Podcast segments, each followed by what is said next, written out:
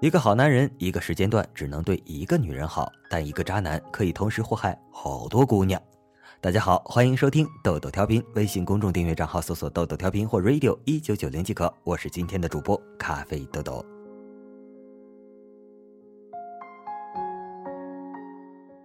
我们都已经过了耳听爱情的年纪，所以要么给我爱，要么给我钱，要么给我滚。早上犯困，躺在床上刷微信朋友圈，刷到标题这句话时，立刻就醒了。这年头，一下子能戳到我心里的句子也不多了。段子手们都去度假去了吗？传说这句话是金星在节目上说的，我很少看节目，就不去考证了。据说原话是这样的。等我女儿长大了，我会告诉她：如果一个男人心疼你、挤公交、埋怨你不按时吃饭、一直提醒你少喝酒伤身体、阴雨天叮嘱你下班回家注意安全、生病时发搞笑短信哄你，请不要理他。然后跟那个可以开车送你、生病陪你、吃饭带你、下班接你、跟你说什么破工作别干了、跟我回家的人在一起。我们都已经过了耳听爱情的年纪，所以要么给我爱，要么给我钱，要么给我滚。然后我去知乎上晃了一圈，果然有人来讨伐了，说什么金星这样说是男权至上的体现，公然说出这种视女性为附属品的话语，却迅速得到了回应和扩散。女性真是甘心把自己当成商品啊！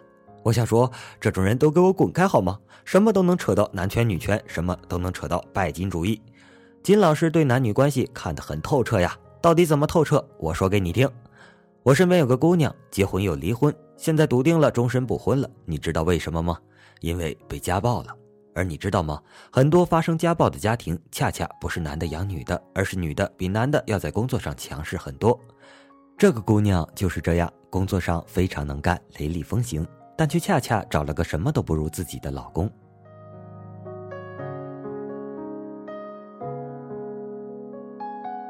后来她抽着烟，眼泪鼻涕糊一脸的时候，说过这么一句话：“追我的时候，真是什么不要脸的话都说出来了。”感觉一天二十四小时全为我活着，感动的我想跟他一起去死。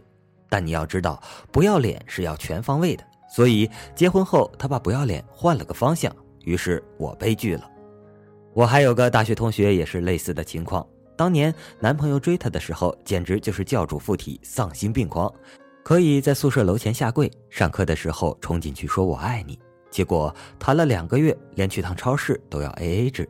我想，大概男人的爱一共也就那么多，多半放在嘴上，心里就不剩下什么了；而多半放在心里的，嘴上可能实在也说不出来什么。所谓实干派和口号派，大概是不具备任何兼容属性的吧。说到这里，我又想到了身边很多例子，还有一句话：知道很多道理，却依旧过不好这一生，因为我们太容易被甜言蜜语吸引了。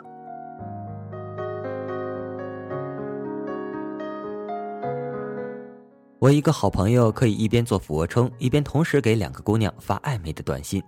我也见过一个已婚的哥们儿，在我的婚礼上对我一个同事说：“美女，能交个朋友吗？”一眼就被你吸引了。我有个更过分的高中同学，老婆怀孕在家，他跑到北京来对前任说：“想来想去都是你好。”一个好男人，一个时间段只能对一个女人好，但一个渣男可以同时祸害好多姑娘。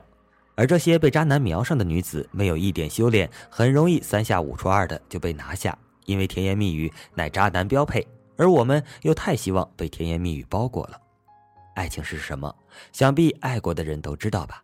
内心里翻江倒海，但是见到他时，可能一句话都道不出来。而再翻江倒海的爱情归宿又是什么？不过是左手拉着右手，没有脸红心跳，却有小小甜蜜的安全感。而甜言蜜语只是调剂品，从不是必需品。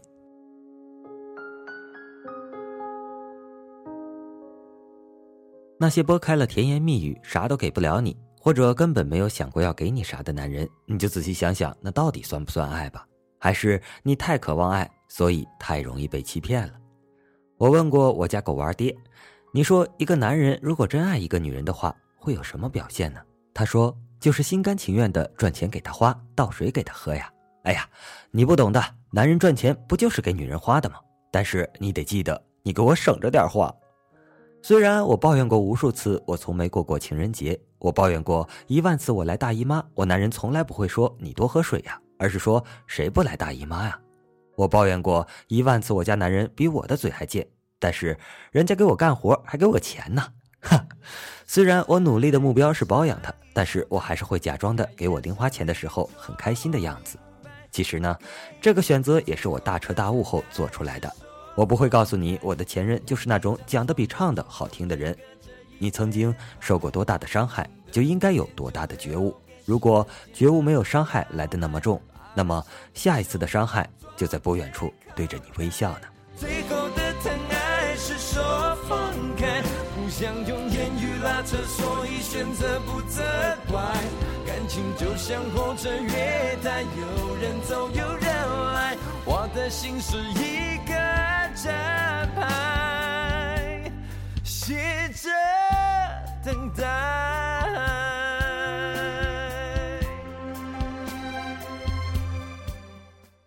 深呼吸，闭好你的眼睛，全世界有最清新氧气，用最动听的声音消除一切距离，努力爱，超越所有默契，所有动力。呸！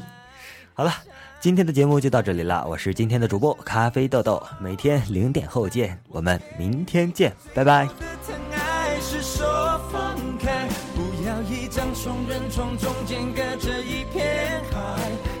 的污点就留给时间慢慢漂白，把爱收进胸前左边口袋。